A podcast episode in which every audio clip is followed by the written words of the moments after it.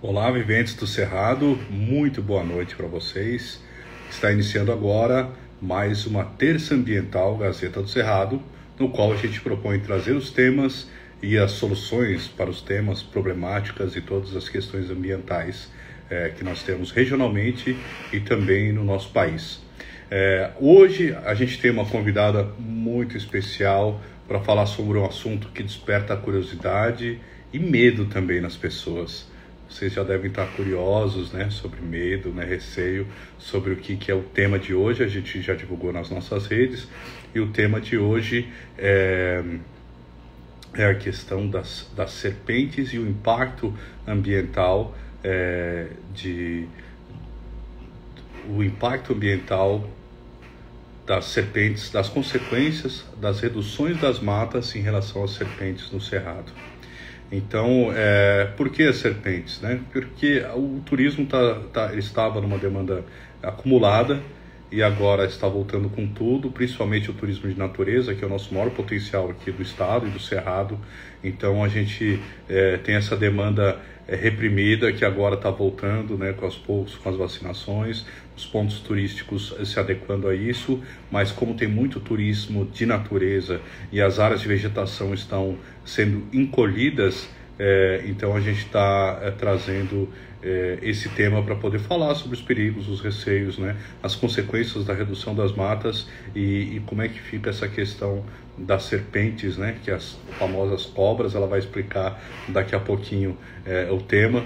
Eu vou, estou convidando aqui, ela já está aqui, ó, já me convidou, já está aqui falando. Eu vou convidar a Rayane Cruz, que ela é bióloga, ela é mestre em ciências do ambiente, pós-graduada em Libras, pós-graduada em perícia, editoria e gestão ambiental e graduanda em medicina veterinária. Ela atua em trabalhos ambientais no estado de Tocantins desde 2006 e durante esses anos ela coletou dados junto com os seus orientadores e fez um livro muito interessante que chama Serpentes no Tocantins, foi publicado em 2019 e atualmente ela está como bióloga do Núcleo de Educação do Batalhão da Polícia Militar Ambiental do Tocantins.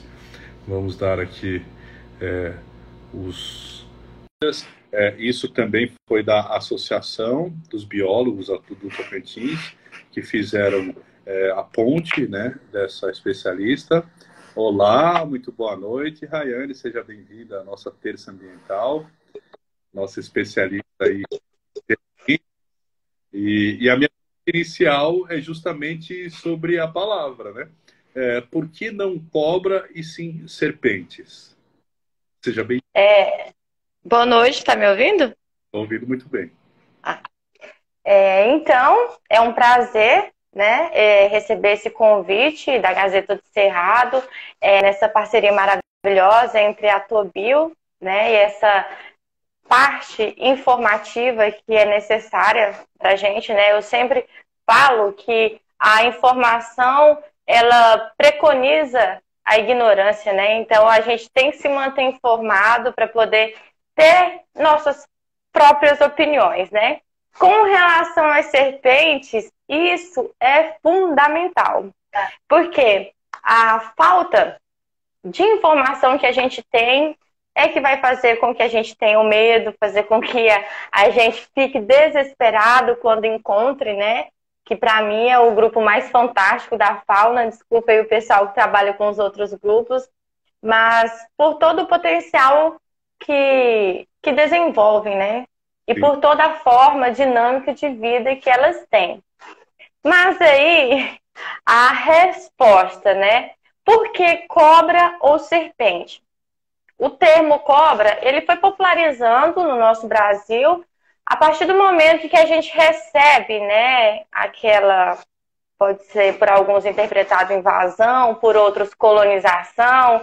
Então, pelas pessoas que chegaram, né? E aí eles tinham na no país de origem deles é, serpentes na, já com o nome chamado cubra, cubra, inclusive até do grupo das najas, né? Falava-se muito disso. E o nome foi popularizando aqui no nosso Brasil até que chegou a ser conhecido como cobra. Assim como barrê e varrer, vassoura e vassoura, voz-me ser, você, você e hoje só VC, né? É. Então, foi essa popularização de um nome que já utilizava lá, é, na, nessa, na parte, né, de Portugal, pessoal aí que veio. E aí, a gente tem como forma técnica o nome serpentes, porque lá na subordem que a gente utiliza, né, esse termo, é serpentes, e aí a gente não tem uma separação, assim, é, tá certo ou tá errado.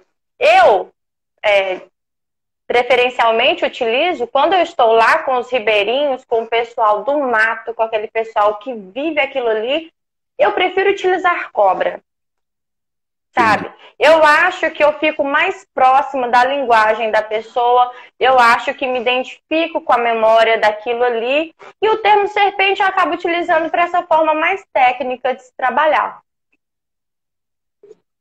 Ótimo. É, que bom, é, tem que falar a linguagem do pessoal que está né, é, em cada local.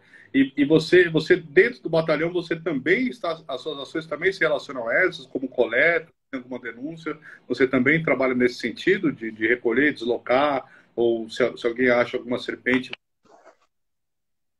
E... É, hoje eu estou como. É, falhou um pouquinho, viu, Mar? Se, se você também atua na coleta, se tiver uhum. é, que tem uma, uma, uma liga para a polícia, o que fazer, você também atua nessa, nesse recolhimento dessas espécies? Sim, é, eu faço parte, sou bióloga, estou como bióloga do batalhão, é, do, faço parte do núcleo de educação ambiental do batalhão de polícia militar ambiental aqui no estado do Tocantins. E aí tem essa função, sim. Se eu estiver no batalhão, houver um, é, um, um resgate, pode ser não só de serpentes, mas dos outros grupos, porque cada bichinho tem a sua maneira especial para lidar, né? Para poder fazer um resgate. Um você cuida das garras, do bico, ou então dos cascos. Então, essa parte educativa a gente também acaba aplicando aqui. Mas, em especial com as serpentes, eu gosto de ir justamente para estar tá falando para as pessoas é, e, de certa forma, mais do que falando, agradecendo pelo ato de ligar, comunicar, entrar em contato com os órgãos ambientais responsáveis, porque às vezes a pessoa, na tentativa de pegar, ela acaba tendo um acidente, né? Então a gente sempre orienta na zona urbana, área urbana, apareceu uma serpente, ligue para os órgãos ambientais. Tem pessoas capacitadas para fazer um resgate de forma segura, porque a gente quer que haja a, não haja um acidente, mas a gente também quer que a serpente continue viva, né, para desempenhar suas funções no ambiente. A gente tem o telefone 153, que é da Guarda Metropolitana Ambiental, aqui em Palmas, fazem o resgate. E a gente tem os telefones 3218-2731 ou 3218-2761, que são aqui do batalhão onde eu fico. Se for em outros pontos do estado, a gente acaba fazendo o direcionamento da demanda a partir daqui também. Entendi. Tá, e você falou do papel. Quais, qual é realmente o papel da serpente? Olha, as serpentes, elas desempenham seu papel na parte do nicho, das suas funções ecológicas, as serpentes têm a sua importância é, né, dentro dessa parte ecossistêmica de hora ser predadora, vai eliminar pragas do ambiente. Quais são essas pragas, Rayane? Ah, uma manifestação, um boom muito grande de anfíbios pode se tornar uma praga. Tem serpentes que a, na dieta é, tem preferência por anfíbios. A gente tem também muitos ratos que podem trazer zoonose para os humanos e as serpentes acabam fazendo esse controle. Isso é a parte ecossistêmica. Ora, predador, mas também ela serve de alimento para outros animais. E aí faz parte de toda a relação trófica. E aí a gente tem um ponto muitíssimo importante que é com relação aos fármacos. Muitos fármacos são desenvolvidos é, a partir do veneno das serpentes. Por exemplo, quem nunca ouviu falar no captopril, né? O captopril, ele é um antihipertensivo que foi produzido a partir do isolamento de proteína do veneno de jararaca. Então, se a gente for pegar e pensar na importância. É um medicamento para hipertensão? Exatamente. E, é, as pessoas que, que têm é, pressão alta tomam captopril, que ele foi desenvolvido a partir da, da fragmentação do veneno e utilizar só a parte que causa bradicardia. Olha só, movimenta a casa de muito dinheiro, isso já faz um, um rodízio financeiro, né? Isso no mundo inteiro. Porque essa ciência brasileira foi desenvolvida aqui a partir do ano de 1949. A partir de 1960, foi para o mercado e salva a vida de muita gente, inclusive de pessoas da minha família. Então, todo mundo que tem alguém com hipertensão em casa vai ter, por obrigação, amar um pouquinho mais a serpente justamente por causa desse ato. Temos analgésicos que estão sendo estudados a partir do veneno de cascavel. Tem também cicatrizantes a partir do veneno de cascavel.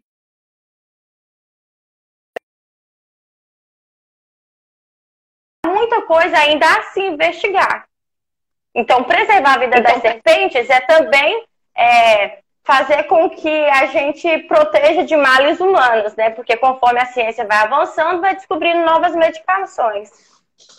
Entendi. Mas elas, essas cascavéis, elas são criadas para poder também é, servir de, de base para esse, esse fármaco, para esse, esse remédio, é isso? Exatamente. Assim como tem os biotérios para a criação das serpentes, para extração dos venenos, também tem para essa finalidade. Ah, ótimo. E esses, e esses biotérios são os lugares que eles fazem aquele, aquele soro antiofídico, é isso? Tá certo o nome? É, por exemplo, vamos falar de um instituto onde eu tive uma vinculação e consigo responder por lá. Há essa criação, há profissionais, é, o Instituto Butantan, por exemplo, há, há essa criação, laboratório, né, uhum. com as suas salas para os grupos Serpente, grupo é, Surucucu, Pico de Jaca, Corais Verdadeiras e as Cascavéis e Jararacas, né? Existem uhum. salas especiais para essas criaturinhas, né? Benditas. E os profissionais ficam ali tomando conta das suas salas. Acontece a extração mensal, a alimentação também, é, se adulto, é mensal. E acontece toda a manutenção.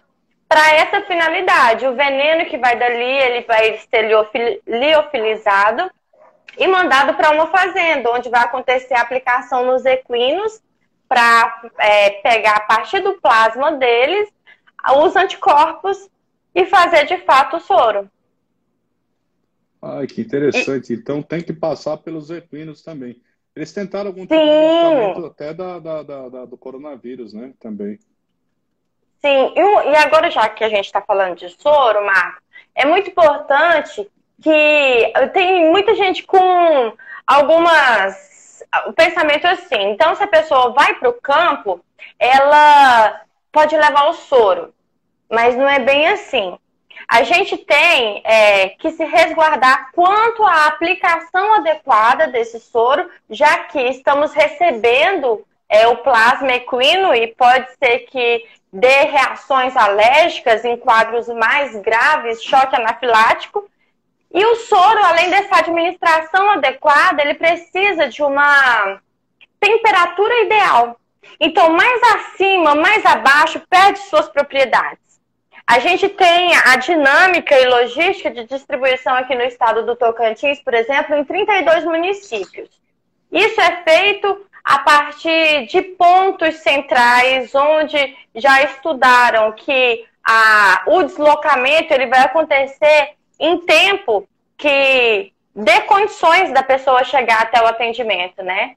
é um prazo de validade que o soro tem. Não dá para colocar em todas as unidades. Há custos em cima disso. E se a gente for levar em consideração que no Brasil o tratamento ele é totalmente gratuito através da, da utilização do SUS, enquanto que em outros países, se a pessoa for tratar isso, vai chegar na casa dos 100 mil, que é mais ou menos isso o tratamento, para você ver o quanto é, de investimento financeiro nosso, né?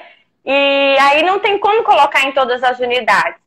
Mas as pessoas aí, precisam. Um, um, tratamento só para. Porque é, é, é, é, muito caro. Um tratamento para uma pessoa que foi picada de, de cobra ou serpente uhum. é, custa isso, em média, é isso? Isso, isso. O, fora do Brasil custa isso. Aqui a gente tem de forma gratuita. O soro, ah. ele vale é, por forma de três é, em média, três anos. Então também tem isso. Se não utilizou, há a perda daquele material. Aí a gente tem que, como parte racional que está no ambiente, entender que não pode colocar a mão em qualquer ponto, que é, você tem que tá, andar calçado, andar no meio das trilhas. À noite, sempre utilizar a lanterna para poder é, olhar bem o ambiente, já que durante o período noturno é o período de maior atividade dos animais peçonhentos. Consequentemente, elas vão estar rondando mais no, no, no ambiente. É preciso que a gente tenha atenção. Para não ter um acidente é, de forma por negligência, porque a gente não observou. E, importantíssimo, não fazer nenhum tipo de manuseio com os animais na natureza, né? não há necessidade. É, e às vezes a pessoa. Eu vi, uma, eu vi uma situação é. porque em alguns momentos você vê os especialistas pegando na boca para tirar o soro, né? Mas eu vi um rapaz que ele foi pegar na cobra na cabeça, do jeito que aparentemente tá, estaria certo, a cobra virou e pegou a mão dele. É, isso também acontece, né? Também acontece casos assim. Que esse caso aconteceu, mas é comum acontecer isso, da pessoa pegar a cobra e ser picada? Claro. Sim.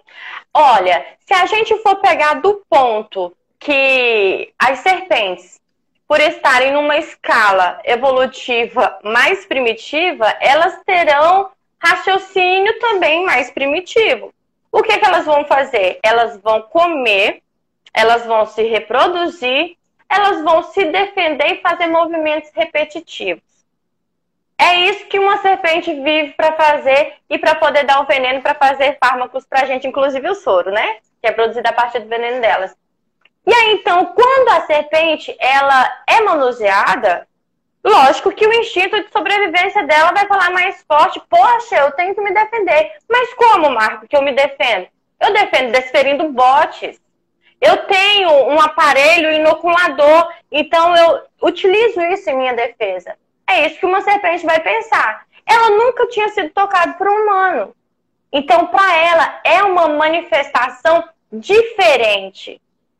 Então, ela acha que é uma ameaça. E como que os animais se defendem? Atacando. Né? E eles atacam com tudo que pode. A serpente, ela pode com o aparelho bucal dela, pode com uma constrição. Então, a pessoa, na tentativa de pegar o animal, pode sim ter um acidente. Até porque é, há um ponto específico. Suponhamos que isso aqui seja uma serpente.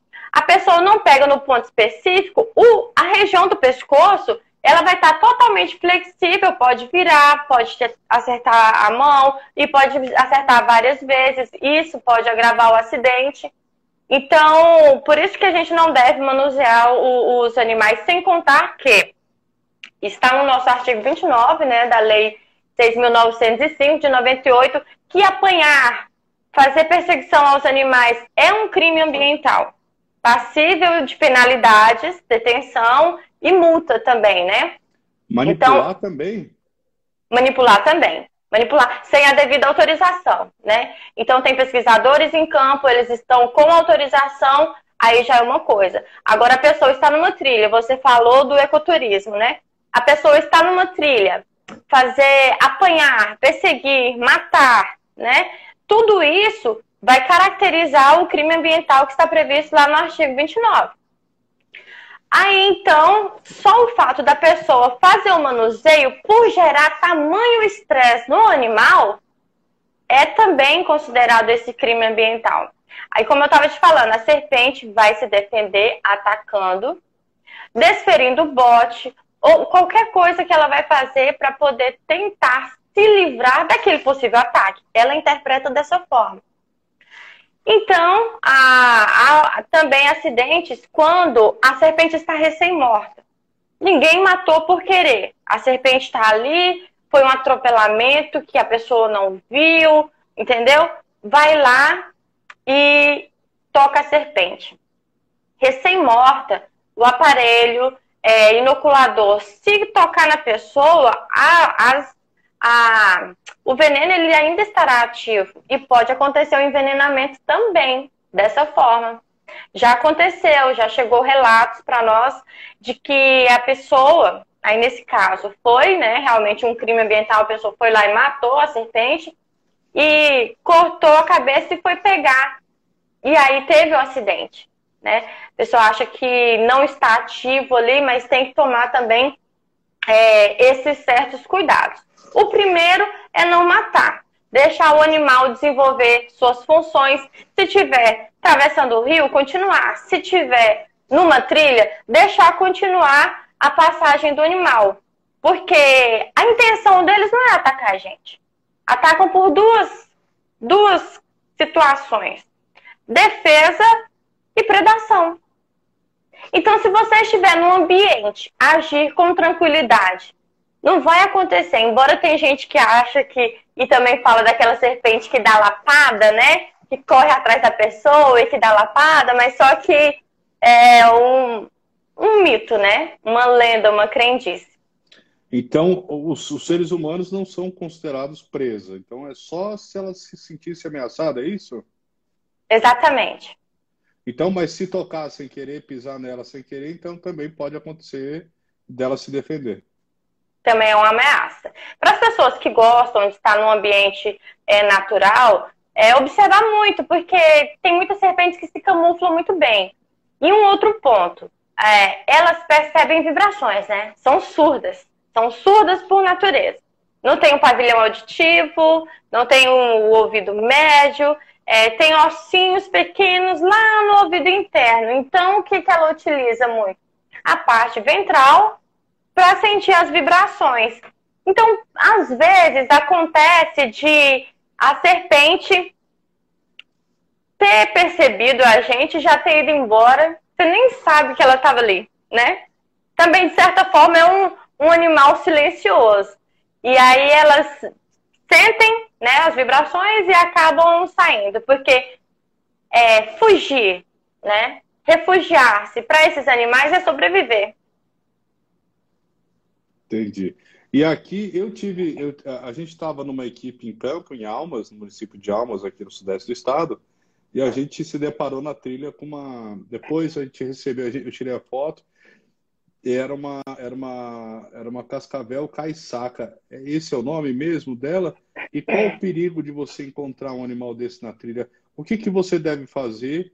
E, e eu sei que também tem aqueles protetores, alguns locais turísticos já tem aquela perneira, né?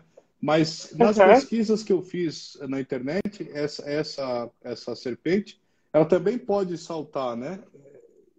E qual o risco, como fazer, como evitar e, e se o nome está certo da, da, dessa caiçaca?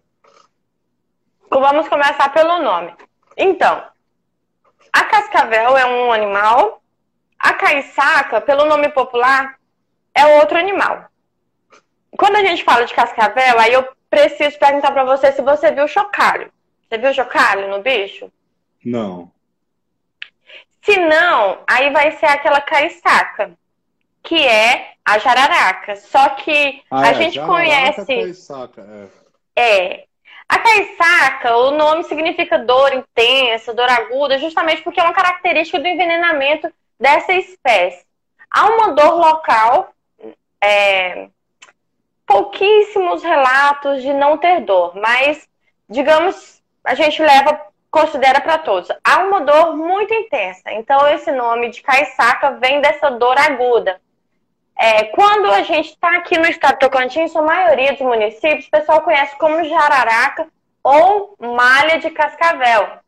E isso é uma problemática, porque quando a pessoa vai no atendimento, que ela chega com malha de cascavel, há uma tendência fortíssima de aplicarem um soro anticrotálico, que é para o acidente de cascavel, só por causa do nome, né? E eles vão falar malha de cascavel porque a malha se parece, mas não tem o chocalho. Então acaba falando malha de cascavel. Aí, quando é filhotinho, recebe ainda um outro nome, que é o rabo de osso. Por que, que recebe esse nome rabo de osso? Porque a alimentação das serpentes filhotes, ela é diferente da, da, das serpentes araracas filhotes. Elas vão se alimentar basicamente de anfíbios. Então fica ali naquela região próxima ali dos alagados e fazem o engodo caudal. Como que é isso? A pontinha da cauda é branca, mais clara e ela fica fazendo movimentos assim erráticos com a pontinha da cauda para atrair os anfíbios. Quando o anfíbio vem, ela tá ali por espreita e acaba acontecendo a subjugação dessa presa. Quando ela cresce, começa a se alimentar de outros. É presa, né? É matar. matar, né? Subjugação. Mas. Se alimentar, né? Mas. É. Vamos colocar o seguinte: os animais, eles. eu sempre falo subjugação porque ou fala predação, às vezes com uma coisa muito forte, muito intensa, assim, então acaba falando subjugação para não falar matar, né? Uhum. Mas só que eles já são é, absolvidos pelas leis da sobrevivência, né? A gente fala dessa forma. Eu, pelo menos, tento colocar na cabeça das pessoas dessa forma. Se não fosse é, essa ganância humana, a gente poderia considerar assim também. O negócio nosso é que a gente acaba fazendo estocagem de alimento, acaba tendo é, necessidade de colecionar as coisas, né? E os animais não. Eles só matam, predam, subjugam o que vão comer, né? Então há aquela, aquele tempo para a natureza conseguir se recompor. Enquanto que a gente não faz isso, a gente mata mesmo, e mata em grande escala. Uma escala é, geométrica, né? Podemos uma escala exponencial. É, mas você me falou Aí... uma, outra, uma outra coisa que me, que me preocupou, que foi o seguinte: o, o antiofídico, o remédio de um não serve para outra espécie. Não. não. Nós temos no Brasil quatro grupos diferentes. Nós temos a, o soro anticrotálico, que vai servir para cascavel, antibotrópico, que vai servir para jararaca, antilaquético, que serve para surucucu, pico de jaca, e também o, o elapídico, que é o soro contra as corais verdadeiras. Tá, vamos ser o seguinte: como que a gente vai identificar qual? Tô sofrendo aqui, e vi que foi uma cobra, mas não vi qual cobra que foi. Como é que eu vou chegar no atendimento e falar isso? Pelas características Bem, do, do, do, do, machucado, é isso? A sintomatologia, ela já revela. Sintomatologia. É, Obrigado, os sintomas, é, os sintomas, a característica do machucado, a característica da lesão, o que aquele indivíduo acidentado vai manifestar como reações vagais, como outras reações, é que vai dizer qual foi. Mas geralmente as pessoas conseguem, conseguem identificar, chega lá e faz uma soroterapia. Eu, como profissional dessa área, acharia que não que precisaria, sabe, de algo mais pulsante, algo mais firme nas entidades de ensino para poder que essa parte que já foi exclusa da OMS como é, doenças tropicais voltasse a ter a sua devida importância. O estado do Tocantins, por exemplo, ele é o terceiro estado com maior índice de acidentes e óbitos dessa nossa região norte. Né? Nossa. Vamos ter o Pará, vamos ter Amazonas e depois tem o estado do Tocantins. Por quê? A gente tem um território grande, né? Temos é, vegetação, embora o cerrado tenha perdido muito, né? Justamente por causa da perda das suas matas e a perda das matas. Olha como a coisa está totalmente relacionada, totalmente linkada. Você perde matas, você perde águas. Daqui a um tempo você vai perder árvores frutíferas. Isso vai implicar numa redução dos roedores que se alimentam ali, que estão presos das serpentes, e vai influenciar no declínio das populações de serpentes.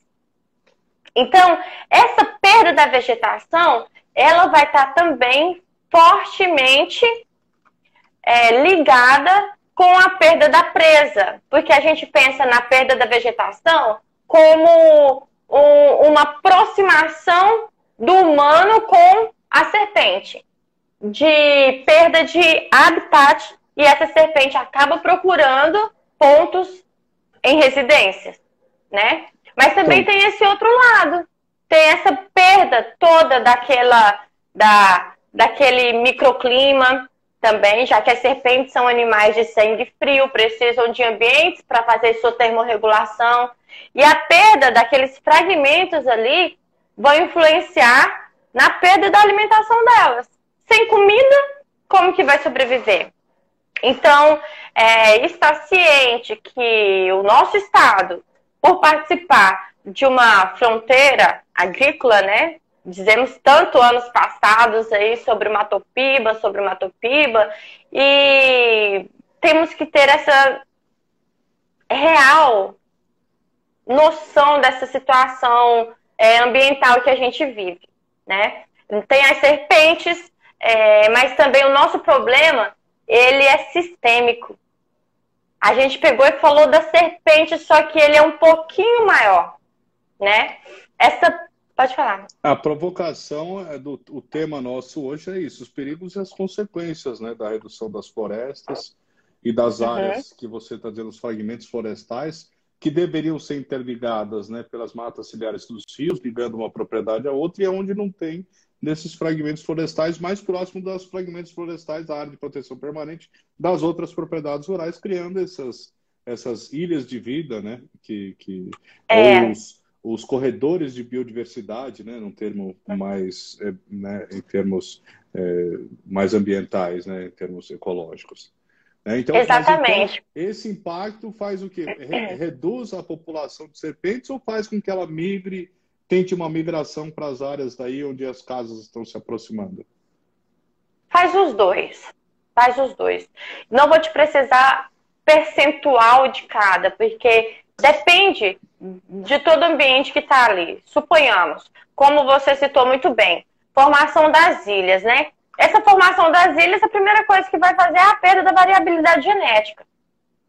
Então, o animal, ele vai procurar pontos para poder ter é, é, continuar, né, essa variabilidade. Então, ali também, por já estar reduzido, daqui a pouco falta alimento. Então, até a parte de competição por alimento vai forçar a saída. Nessa saída, o nosso avanço das vias acaba com um pouquinho da evolução da vida. Porque ela vai ter que atravessar para um outro ponto, justamente pela falta do corredor ecológico, justamente pela falta dos pontos de passagem de fauna, uma coisa que eu sinto muita necessidade no nosso estado. Já que temos vias aí que tem um, um tráfego intenso, deveria ter é, mais né, passagem de fauna, tem pontos que nem tem. Então, esses animais, eles acabam sendo obrigados a passar por cima das vias. Aí acontece atropelamento. É uma forma de defaunação. Isso aí. A perda do habitat, vai faltar comida, o animal vai procurar um outro ponto. Então, esse outro ponto pode ser que já seja território de alguém. O animal fica sem escape, né? Fica sem essas válvulas. E o, o que poderia fazer? não deixar esses pontos ilhados, né? Ficar Procurar colocar. Né? É, uhum, porque senão eles não têm como passar. Não tem como fazer. Ou então, quando passam, acontece é, as partes trágicas, como a gente falou, de atropelamentos. Entendi. É, eu entendo, eu entendo muito bem que não é de é, interesse de uma pessoa. Às vezes, eu já andei cedinho, porque senão os carcarazinhos vêm tudo e pegam as cobrinhas mortas na beira da estrada. Então, cedinho, fazendo parte de ecologia de fauna, para representar né, as espécies ali atropeladas, porque tem bicho que é extremamente fossorial, você não encontra é, numa armadilha, você fazendo uma vistoria mesmo, um transecto andando assim, é, você não encontra e acaba encontrando o bicho atropelado. Então, quando a gente faz essa ecologia de fauna, a gente começa a realmente perceber outro tipo de importância das serpentes com relação a esses animais fossoriais, por exemplo. Quando o animal ele é fossorial, Marco, ele está fazendo galerias, galerias aí pela, por essa parte, né, intra do solo. E isso é uma forma de aeração do solo. Quando vem as chuvas, essas galerias acabam se tornando tubinhos para escoamento de água, atingir melhor as raízes. Olha só que coisa importante. E aí, que, que acontece? Quando começam essas chuvas, o afloramento das serpentes que são fossoriais, consequentemente, né? Então, essas serpentes, quando aparecem, as toquinhas delas foram inundadas e elas se sentem obrigadas a procurar pontos, abrigos secos, né? Para não morrer lá inundada. Embora todas nadem muito bem, mas ninguém aguenta ficar, né, submerso por muito tempo.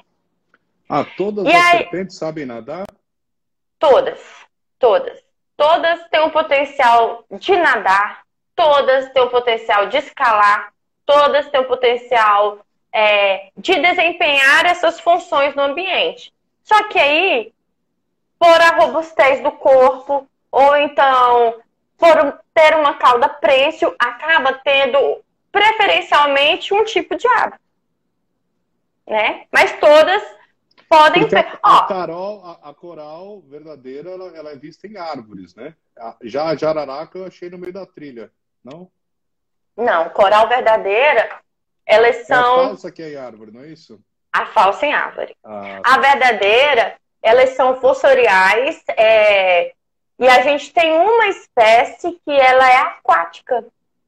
E a gente tem ela aqui no estado do Tocantins. É a Micruro surinamensis. Deixa eu pegar uma. Vou te mostrar uma foto de como que é essa aquática, que eu acho ela super incrível. É... Dá pra ver? Dá. Essa é a nossa coral verdadeira aquática. Uh, e o que acontece se você vê uma cobra dessa? Como que a gente deve se colocar na água? Se a gente está nadando e vê uma cobra dessa, o que fazer? Olha, a, ela, ela vai ter intenção. na água? Urra! Aí é um aperto que dá sem abraçar a gente essa pergunta. Por quê? é, digamos assim, ela tá ali na intenção de chegar até o outro lado, talvez procurar um parceiro, talvez procurar alimento, abrigo, qualquer coisa assim, né? E a gente tem também que as serpentes, para é, fazer, desferir o bote, ela tem que estar enrodilhadinha, porque é aquela parte do S que vai ser lançada e volta. Ela... E às vezes ela tem o, o potencial de ir voltar e voltar várias vezes, porque está lá nos movimentos repetitivos que esses animais apresentam. Quando ela está totalmente retinha, não era para ela fazer isso. Mas eu não posso falar para você assim, nunca vai acontecer. Porque se a gente pegar o caso daquela médica que estava numa cachoeira lá no Mato Grosso, a serpente estava na água, ela levou três picadas, né? nessas regiões aqui superiores, acho que uma na mão. Então, a serpente estava em queda e estava na água e aconteceu o acidente. Então, as coisas na natureza, elas assim, a gente não pode falar de fato, bater o martelo, não, não, não. É... Na maioria não acontece, mas pode vir a acontecer, como foi o caso daquela médica, não sei se você recorda. Não é para ter, não é para ter esse acidente, porque ela precisa eu né, dessa molinha. Agora, agora me deu o receio das cachoeiras, né? Ela pode vir pela, pela correnteza da água, né, cobra? É, só que assim, a gente não precisa ter medo da natureza. A gente precisa coexistir com a natureza, né? Vejamos, quantos casos a gente já ouviu de uma serpente se despencar de uma cachoeira e ter um acidente com alguém? Né?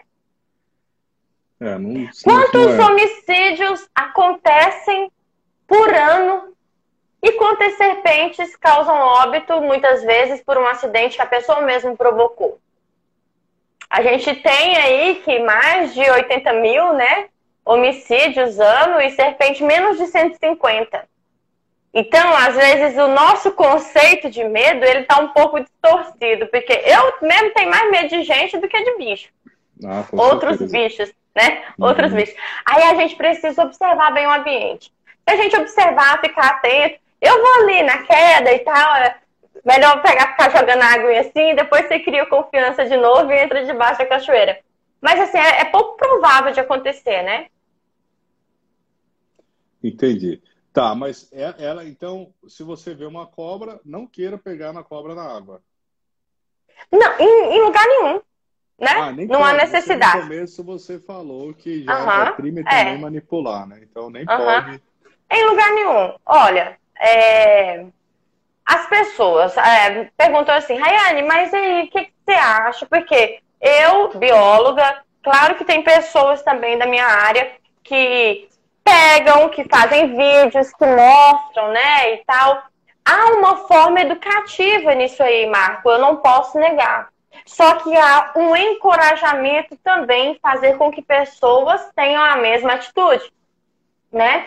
Principalmente aqueles vídeos que dizem assim, não façam isso. A nossa hum. mente entende, faz. E aí, é quando um desafio, essa... né? É, a psicologia reversa, né? É.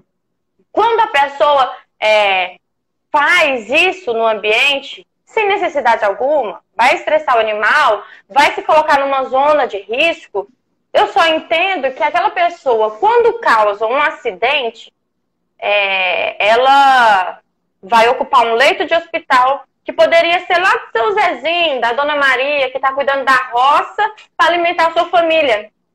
Nesse leito de hospital, ela vai utilizar ampolas do Sistema Único de Saúde para um caso que poderia resolver ou vai faltar mais na frente para uma pessoa que realmente precisou, que realmente foi um acidente.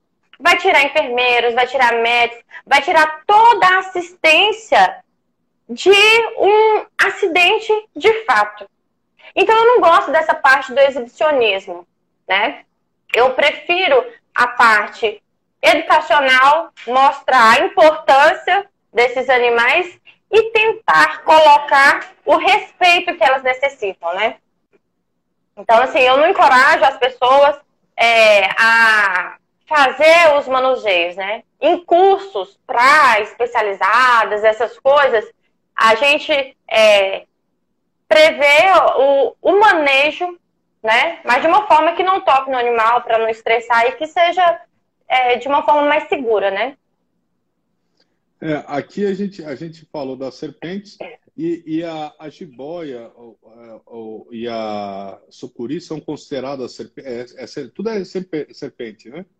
Uhum. E, e, e, elas também atuam nas águas aqui. Aqui tem muitos casos de, de das jiboias ainda?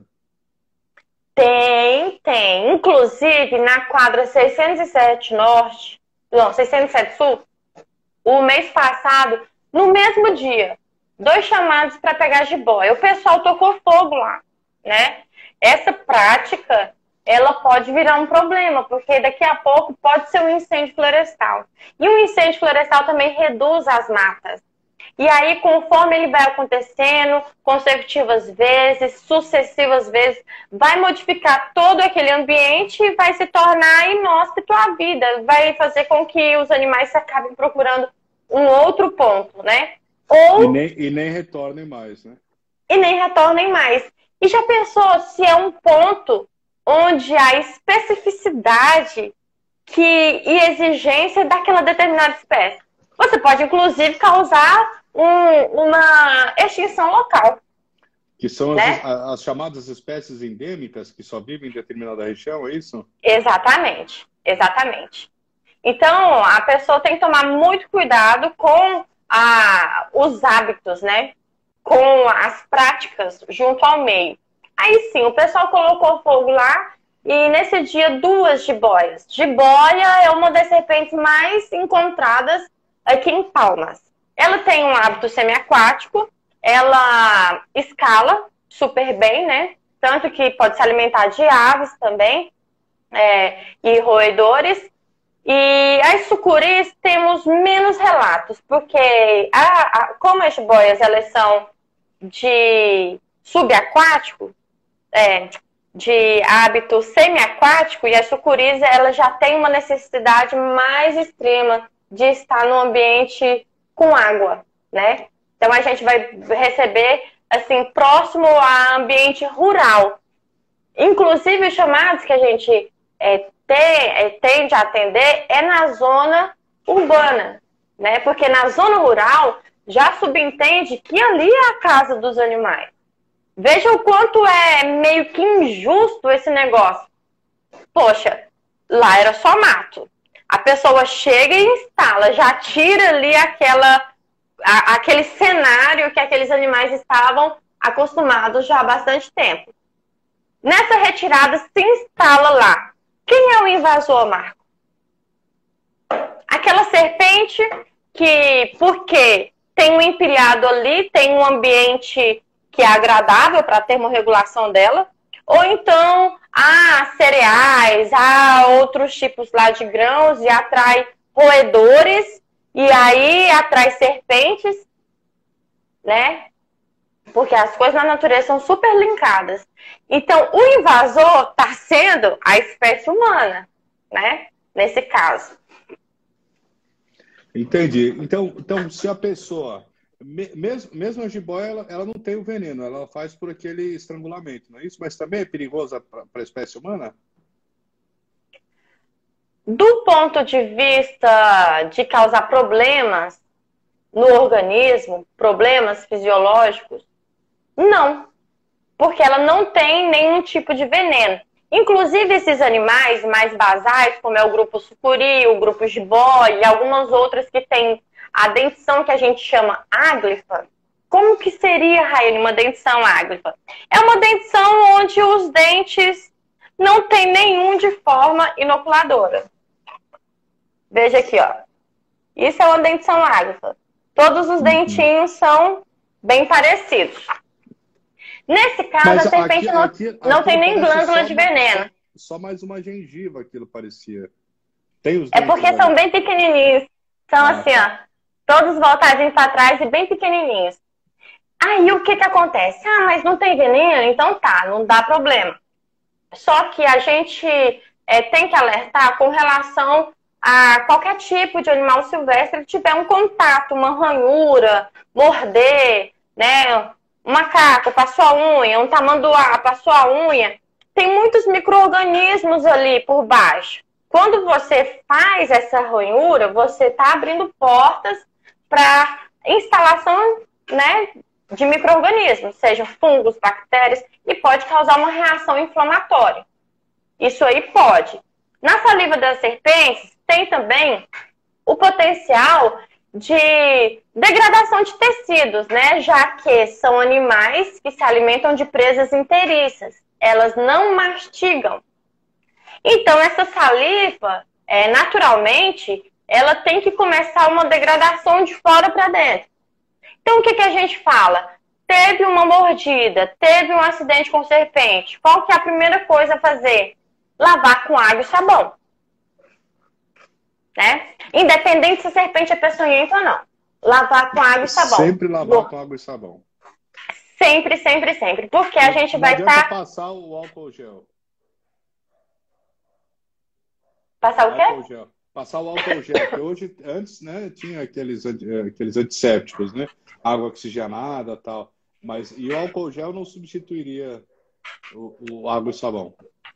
Vamos lá. A pessoa levou uma mordida de uma sucuri. A sucuri, assim como a jiboia, são quatro fileiras de dente acima e aqui embaixo. Quando isso entra, vai perfurar, né? O álcool gel vai doer para dedéu. Então, a gente fala, né, lavar com água e sabão e tudo. É uma forma antisséptica é, menos invasiva e, e indolor, né?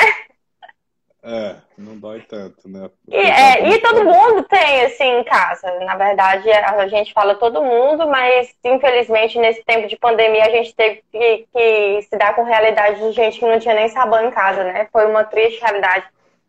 Chocante, inclusive. Chocante mesmo. É, aí a pessoa lava com água e sabão. E no caso das peçonhentas, a pessoa vai se encaminhar para pontos onde tem a soroterapia o mais rápido possível. Eu tinha falado anteriormente que no estado do Tocantins são 32 municípios que tem. Ah, é? Aqui em 32. Aqui em Palmas a gente tem no HGP, tem na UPA Norte, UPA Sul e no Hospital Infantil. São esses, são esses pontos, quatro. Uhum. É... E quanto e tempo... Pessoa que, quanto tempo é o máximo para deslocamento? E a, e a Eliane está perguntando também, e se for na mata picada, qual o procedimento? Pois é, eu, quando eu vou para o mato, eu sempre tô com, com uma coisinha assim de água e um taquinho de sabão. Pode ser um pedacinho, não vai pesar nada na mochila da gente e pode fazer com que a gente evite alguns tipos é, de infecção, né? Então, isso a gente vai colocar lá na nossa mala. Quem aí é trilheiro, quem gosta é, do ecoturismo, vai ter que aprender a utilizar isso como se fosse levar um protetor, um protetor solar, né? Aí, a pessoa tá lá na mata. Bom, na mata, a gente não, não vai sozinho, né? Sempre precisa de uma pessoa. Inclusive, para o caso de acidentes, para que seja um socorrista ali também, né? Aquela pessoa que está junto com você. E aí a pessoa vai ter que auxiliar a outra, porque fazer caminhadas longas, é, correr, tudo isso vai agitar a corrente sanguínea. Inclusive, a pessoa vai ter que manter a calma. Porque se a pessoa desesperar, ela vai fazer com que esse sangue com veneno circule mais rápido pelo organismo. Cardíaco, né? Aumenta a pulsação e espalha no, no organismo da forma mais rápida, né? Exatamente. E aqui, Aí aquele pessoa... lance de, de, chupar o veneno, o pessoal via em filme, ah, chupa o veneno, cospe e tal, rápido. Isso aí funciona? Então, bem, quando a serpente, ela inocula, a presa dela adentra na nossa pele, é, isso vai ser encaminhado para os tecidos, os capilares fazem a captação disso e isso cai na nossa corrente sanguínea. É uma ação automática, é uma ação do nosso sistema. Será que tu vai chupar exatamente onde que foi? Não tem. Esse, essa parte de sucção muita gente acha. Inclusive, muita gente faz perfuração em cima e abaixo da picada, por exemplo, a pessoa foi picada aqui, aí ela perfura aqui, perfura Ou corta, aqui. Né? Corta e corta. É, uhum, corta também para o extravasamento do sangue com o veneno. Bom, aquilo ali já está nos capilares e sendo encaminhado para a corrente sanguínea. Quando a pessoa faz essa ação, ela pode estar tá provocando um quadro hemorrágico. Que é, é, que é, uma situação que acaba piorando a situação do, do, do, da picada. Um quadro hemorrágico acaba piorando a, a situação da picada e também está abrindo porta de entrada para micro-organismos se instalarem ali e aumentar o grau infeccioso. Então é só para isso que vai servir. É, Aí tem gente, Marco, que fala assim, mas o primo do vizinho do meu amigo fez isso e deu certo. Só que a gente tem que ver que existem muitas espécies de serpentes. Se ele fez isso com uma serpente que não era peçonhenta, ou se ele fez isso com uma serpente que de fato era peçonhenta, mas deu um bote seco, um bote seco é o quê? Aquele que não vai atingir. Se ele fez isso com uma serpente que por um acaso não inoculou um veneno, então, a, os mitos, lendas e crendices, eles também são criados a partir disso. Acontece com uma serpente não peçonhenta e, por parecer a malha, a pessoa acaba é, levando para os outros grupos. Vou te mostrar um exemplo aqui de uma serpente que é muito confundida com jararaca e não é peçonhenta. O pessoal quer me bater quando eu falo isso. Essa aqui, ó. Essa serpente aqui ela é muito encontrada no nosso estado. Ela é chamada boipeva ou achatadeira. Olha a malha dela. Uhum, Tem muita gente que acha que é jararaca. E ela não é peçonhenta. De forma alguma. A dentição dela, inclusive, é daquele tipo lá da, da, da jiboia e da sucuri. Uhum. Aí acontece isso, a pessoa toma o quê? Vou tomar o específico pessoa. Né? Tu já ouviu falar? O, o, aquele específico? Que compra na casa agropecuária? É um, um rosa? É um meio roxinho, eu nunca nem, nunca nem vi. Isso aí minha mãe me manda passar por fora das picadas até de, de muriçoca aqui. Pois é, para muriçoca pode servir, para serpente não tem efeito algum. Mas tem gente que também acredita e toma e é Deus no céu específico pessoa aqui na Terra, né? Bota até debaixo mãe... do travesseiro. Só para poder ficar pertinho, né? Para poder é. ficar pertinho. Só que ele não tem comprovação científica. O pessoal já estudou. Já estudou e não tem validação é, para o envenenamento. Até porque, lembra que a gente falou que são quatro tipos de soros diferentes? E aí, se fosse dessa forma, juntar tudo numa coisa só, certamente já teriam feito. Sem contar que o soro, ele precisa daquela temperatura especial. Quando você está numa prateleira, você recebe mais sol, menos sol, aquece. Então, assim, eu, até de um ponto de vista de, vista de senso comum, vejo que seria muito milagroso, né? Muito milagroso ter tá. esse efeito. Mas aí, mas aí, se a pessoa for picada, quanto tempo ela tem até chegar no hospital? Isso. Tá. É, normalmente, é, se fala em três horas né? Normalmente se fala em três horas. Aí, não é que quando a pessoa chegar com 5, com 10, com 24 horas, não vá ter feito a soroterapia. Tem. Só que quanto mais cedo você chegar ao tratamento específico, melhor será porque o soro ele não é revertor. Ele é neutralizante. O que, que isso significa, Rayane? Transparece isso aí para mim. Que os efeitos iniciais podem ter. Quando você tomou o soro, aqui tem uma hora de acidente. Eu tomei o soro aqui com duas horas. O que está acontecendo de reação no meu organismo nessa primeira hora? Meu organismo, através da sua, do, da, da, da sua própria defesa, vai ter que dar conta. E aí, daqui para frente, é que ele vai neutralizar. Ele não reverte o que está acontecendo. Por isso que tem muita gente que pensa assim: ah, tomou o soro, é, foi jararaca e agora acabou a dor. E continua doendo. É porque dor é uma reação primária desse tipo de envenenamento e vai continuar. Né? Não é assim instantâneo. Tá, mas e... no caso do dedo, a pessoa ela pode perder o dedo? Se demorar essas horas? Bom, depende muito. Depende muito. Vamos lá voltar na, nessas horas. O que a gente tem de padrão são três horas. Mas aí pode ser que a pessoa é diabética? A pessoa é cardíaca? A pessoa é hipertensa?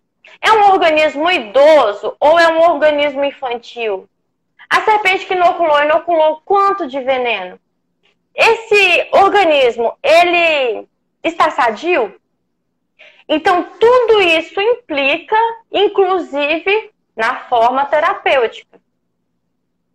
Por quê? O, o, os extremos, a gente está vendo muito isso aí com, essas, com esses males que estão acontecendo. São é, muito frágeis para quaisquer situações. Aqui, início, está adquirindo os anticorpos. Aqui, no, no idoso, está perdendo, né? Então, essas três horas, elas poderão variar. Isso é muito flexível. Tem o caso, inclusive o que você falou mais ou menos para mim. Essa, é, esse caso, por exemplo, da coral, o que você falou que pegou assim na pessoa, teve um caso de uma coral que não foi 10 minutos o cara veio ao óbito. Então depende muito. O veneno de uma coral verdadeira, por exemplo, ele tem um peso molecular muito baixo. Então, aquele negócio vai circular muito mais rápido pelo organismo. Sem contar que uma das complicações é aqui a sensação de asfixia, porque atinge células da glote. Então a gente sempre fala, as pessoas perguntam: qual que é o veneno mais letal? Qual que é o mais perigoso? A gente entende que há diferentes pontos de atuação do veneno. E o da coral verdadeira, por ser uma parte que vai é, deixar a gente é, vivo por menos tempo, que é essa região nossa da glote, porque se eu tiver uma, uma reação sistêmica, no caso da, da da cascavel, ou uma dor local, no caso da jararaca, ou ficar sem respirar, no caso da coral, é claro que a falta do ar vai causar mais males e, consequentemente, mais rápido um óbito, né? Se não houver o tratamento. Aí, essas três horas vai ter essa, esses critérios, né? Vai ter que ser bem investigativo com relação tá. a isso. A, a, a, gente já, já tem que ir encerrando. É, mas aí sobraram é, duas dúvidas. Uma em relação à questão do, do, veneno. Se o veneno é um fator de, de digestão externo da cobra, que ela, ela tem esse veneno forte justamente para ajudar nesse essa questão da digestão né, do alimento, que às vezes tem que é, putreficar, estragar a carne, né, para que ela possa conseguir digerir mais fácil. E a outra é se eu ver uma cobra, eu passo pela frente ou por trás dela numa trilha? Aí primeiro. Você vê uma cobra, você passa pela frente ou por trás. Espera ver se ela vai passar. Não, porque eu tô, eu tô lembrando, eu tô lembrando do caso da cobra que eu vi. Que ela tava enroladinha. E da enroladinha eu lembro que é, ela tá preparada para um bote. Só que ela não subiu a cabeça, ela continuou enroladinha quietinha. Eu passei por trás. Mas o guia que estava com a gente passou pela frente e falou: essa cobra não faz nada. Daí eu fui, eu fui filmar, cheguei, né? Eu pus o zoom no celular, né? Para poder registrar, né? Que eu, né, eu tava gravando. E depois um outro amigo meu que identificou. Mas eu fiquei na dúvida, porque ele falou: não, pode passar pela frente. E eu falei: não, mas eu acho melhor passar por trás, né? Tem alguma, alguma diferença? É, assim, eu acho que essa aí ela estava dormindo. Rayane, como que é uma cobra dormindo? Porque eu nunca vi a, a, as pálpebras são transparentes. Como é que eu vou saber se ela está dormindo?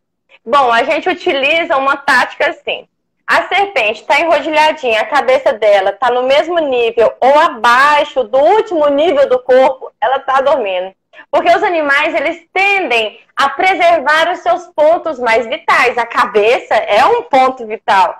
Então ela tende a esconder. Inclusive também é um mecanismo de defesa. Muitas às vezes quando são tocadas, quando são assim, ou para se defender, acabam se enrodilhando e escondendo a cabeça justamente por causa disso. Então aqui, ela tá aqui a cabeça, né? Isso aqui é a rodilhazinha. Então se tá no mesmo nível ou abaixo, ela vai estar tá dormindo. se ela não tiver acima, manifestou alguma reação, ou ela tá muito tranquila fazendo uma digestão, ou você não teve interesse. Não, é, não, é, não teve interesse em você. Mas eu penso, eu penso, e pelo que eu já vi, assim, de serpentes é, se afastando da gente, eu acho que passar pela frente seria uma forma mais segura, que você vai estar tá vendo. É, você tem. Se você. Aqui tá serpente, você passa pela frente, você tem tudo isso aqui de rota de fuga. Se você passa por trás e ela vira assim, eu acho que fica mais complicado de se sair se caso houver uma, é, uma investidura por parte da serpente. Mas assim, de toda forma, eu tenho que falar que não é esse bicho de sete cabeças, que o comportamento das serpentes só vai ser com essa reação para o caso de predação e também para se defender. Sem contar ou, que ou os répteis. pisar sem querer, né, nela também, né? É, que também vai ser uma forma de defesa. Aí a pessoa fala assim: não, mas tem aquela que corre, corre. Deixa ela correr. Deixa ficar enlouquecida de correr. Sabe por quê? Os répteis cansam muito mais rápido que os mamíferos. Tu só tem que correr mais que a cobra. Entende? Então, assim, vai ser liberada uma substância na musculatura deles e eles acabam parando por ter uma sensação de cãibra. O que na musculatura do mamífero é diferente. Por isso que os répteis, as serpentes, tiu, eles têm aquela investidura, até jacaré, por exemplo, tem tchá, tchá, tchá, sai igual doido e para. Né? Por causa da liberação desse ácido na, na, na musculatura. Então, Enfim. Então, jacaré é só correr também, então. É, e o povo fala que em zigue-zague, aí ele fica bobinho. Oh. Você corre em zigue-zague e ele fica é, besta. Essa é a dica para fugir de touro brabo também, né? Pode te lá. Acho que o povo inventou para geral. Bom. Ah... Eu agradeço. E daí a última questão, essa da putrificação, antes de abrir a palavra, as conclusões finais, né? Tá, certo. Isso aí Bom, o veneno ele está relacionado com a parte de paralisação da da presa, do sistema, da, da fisiologia, sabe, do organismo. Ele vai parar por asfixia, ele vai parar é, por não deixar que as funções da musculatura se desempenhem, aí vai chegar na musculatura cardíaca e o bicho vai acabar vindo a óbito por causa disso.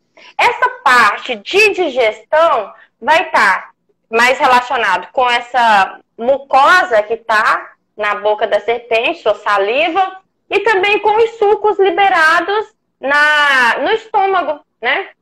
Os animais, inclusive, eles têm um suco gástrico, Marco, muito muito baixo, né? Que vai ser muito ácido. Por quê? Tem que digerir, no caso das serpentes, o, o, o, o líquido do estômago, ele é bastante ácido, justamente para poder auxiliar nessa digestão aí de forma mais eficiente. E alguns outros animais também necessitam disso, porque na redução do seu habitat por queimadas, por ações agropastoris, vai faltar comida, e aí eles se sentem obrigados a sobreviver. E o que, que dá a sobrevivência? Alimentar com essa restrição de alimento no ambiente, ele se sente obrigado até se alimentar de fezes. Então, das suas próprias fezes. Então, esse, esses ácidos, eles precisam, esse estômago, ele precisa ser bastante acidificado para também garantir a sobrevivência, né, e a perpetuação, a continuidade e fazer com que a gente exista também. Uma coisa que a gente deve pensar que preservar a vida desses animais nada mais é do que manter a nossa existência, né? Se a gente pensar no quanto fazem de favor os nossos atos, é um desserviço muitas vezes. Então a gente cuidar deles, eles vão cuidar do ambiente que faz a gente ficar vivo. Com certeza. Olha, eu te agradeço muito. A gente está conversando aqui. Muito obrigado a todo mundo aí que está nos assistindo ao vivo, com a Rayane Cruz, ela é bióloga, ela é mestre em ciências do ambiente, pós-graduada em Libras, em perícia, auditoria, gestão ambiental, é, graduando em medicina veterinária, é uma super de uma pesquisadora aí, e também trabalha como bióloga no Núcleo de Educação Ambiental do Batalhão de Polícia Ambiental do Tocantins. É, muito obrigado, Rayane, por você participar, Rayane Cruz é, por esse momento, por essa aula aí de biologia e aula de serpentes. É, se você quiser, você falou que estava no laboratório, se quiser mostrar rapidamente aí e também fazer as suas conclusões finais, é, fique à vontade. Ah, sim. Pois é, a gente vai agradecer, né, esse convite. É, é, os assuntos com animais, eles são muito necessários, né? É algo assim que a gente vê que cada dia é, tem que acontecer mesmo.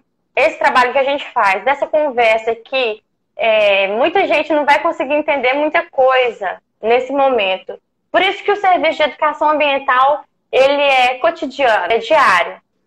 Né? Porque a gente mudar, transformar pensamentos, ele necessita que a gente mostre como que é. Né? Mostre como que acontece. Até que chega o ponto de que a minha fala acaba, por questões mais reais, se distanciando daqueles mitos, daquelas lendas, daquelas crendices. Então a gente faz isso com muito orgulho e com muita raça também, porque não é fácil. Você mexer numa memória coletiva, né? A gente chega assim em pontos que, poxa, eu estou desconstruindo um conceito que quem falou foi o avô, foi o pai, o avô, bisavô, tataravô, tá ali. Então eu também não posso, por exemplo, como educadora ambiental, é, chegar e falar, você tá errado, eu tô certa. Não. A gente vai caminhando, conversando uma linguagem igual para que essas pessoas é, sintam, de certa forma, até mais confiantes em acreditar naquilo ali. Esse é o papel da educação ambiental. Eu acho fantástico. E o retorno disso é uma mudança de hábito de uma pessoa, é, as pessoas transmitirem essas informações. Isso que é o maior pago que a gente tem.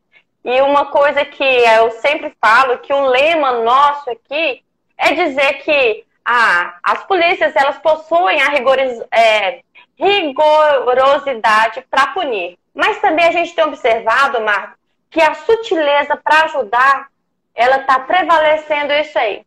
Ajudar com informação, porque é melhor né, prevenir do que remediar.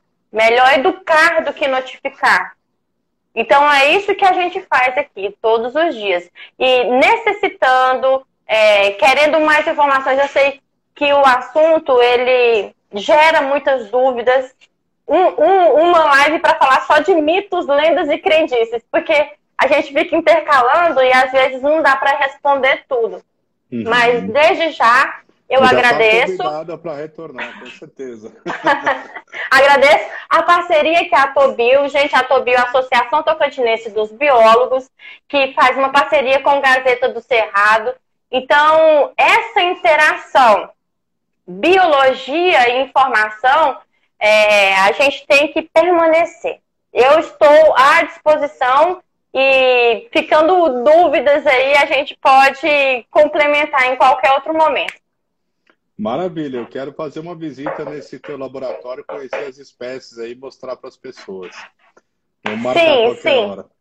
A gente está naquela fase das mudanças, né? E aí eu não tive como mostrar esse material agora. Entendi. Por isso que eu peguei das páginas do livro. Entendi. Não, mas maravilha. O telefone, se, só para a gente relembrar, o telefone, se alguém achar alguma uma espécie de serpente e precisar de ajuda para recolher, era 151, 15, qualquer mesmo? 3218 2731 ou 3218 2761. Esses são os telefones aqui do batalhão 63, da Polícia né? Militar. de Palmas. É, isso, isso, aqui do estado de Tocantins. Isso aqui em Palmas. Em Palmas também tem a Guarda Metropolitana Ambiental, através do 153. Ah, 153. E a gente também tem uma. A gente também tem um WhatsApp que é aqui do batalhão, para as pessoas é, mandarem diretamente. Esse WhatsApp funciona a todo momento. Tem uma serpente que eu encontrei. É peçonhenta ou não é peçonhenta? Gente, por favor, manda antes de matar. Né? Porque tem muita gente que manda a foto, aí pergunta Exato. se é peçonhenta ou não, matou e tal. A gente tem, se quiserem anotar, é 9 9291 2174. Esse é o nosso WhatsApp aqui do Núcleo de Educação Ambiental para que as pessoas mandem as fotos, retirem dúvidas. Nós temos um prazer imenso em trocar essas informações. Olá, a Eliane também colocou ali, mas eu vou, eu vou pedir esses, esses telefones que você me passou, a gente põe nos comentários. Aliás, eu ponho na, na descrição dessa live que vai continuar permanente aqui A gente também vai transformar em podcast também, que é essa terça uhum. ambiental, que vai ficar no nosso canal é, é, da, do, da Gazeta do Cerrado, para quem quiser ouvir. E muito obrigado novamente, te agradeço demais o seu tempo, o seu conhecimento, né, a desmistificação de alguns conceitos né, que são criados, com certeza. Né, e, e muito obrigado novamente, estamos à disposição para as questões ambientais. Né, se tiver alguma pauta, pode nos mandar, nos sugerir, que a gente está aberto também. Vocês causaram um grande problema, viu, da Gazeta do Cerrado. É. A necessidade da gente toda terça-feira estar aqui para acompanhar, porque é excelente essa iniciativa e esse canal tá fantástico. Parabéns. Muito obrigado, é uma honra e alegria que a gente agradece aqui a vocês que estão, que estão nos assistindo. É todas as terças, é a Terça Ambiental Gazeta do Cerrado. Acompanhe aqui, vai ficar permanente nosso IGTV aqui no Instagram. A gente também vai fazer essa migração para esse material também para o YouTube e também para o nosso podcast nos canais aí é, de áudio para iPhone, para Android, nesses players aí de áudio. Raiane, mais uma vez, Raiane Cruz, a bióloga, especialista, uma das maiores especialistas do Brasil, a maior de Tocantins, é, de serpentes, e autora do livro é. Serpentes no Tocantins, que eu quero também uma cópia é, assinada, autografada. Vou atrás dessa aí, porque é, ah, sim, sim, pode deixar, pode deixar. Tá? E eu tenho que falar para vocês um beijo com peçonha e um abraço de sucuri. Ah, obrigado. Tá lá a Renata que nos acompanhou também. Obrigado, Eliane. Ótimos. Uhum. É, Associação de, de, Biologia também, muito obrigado. É, então, boa noite a todos. Muito obrigado novamente e até semana que vem.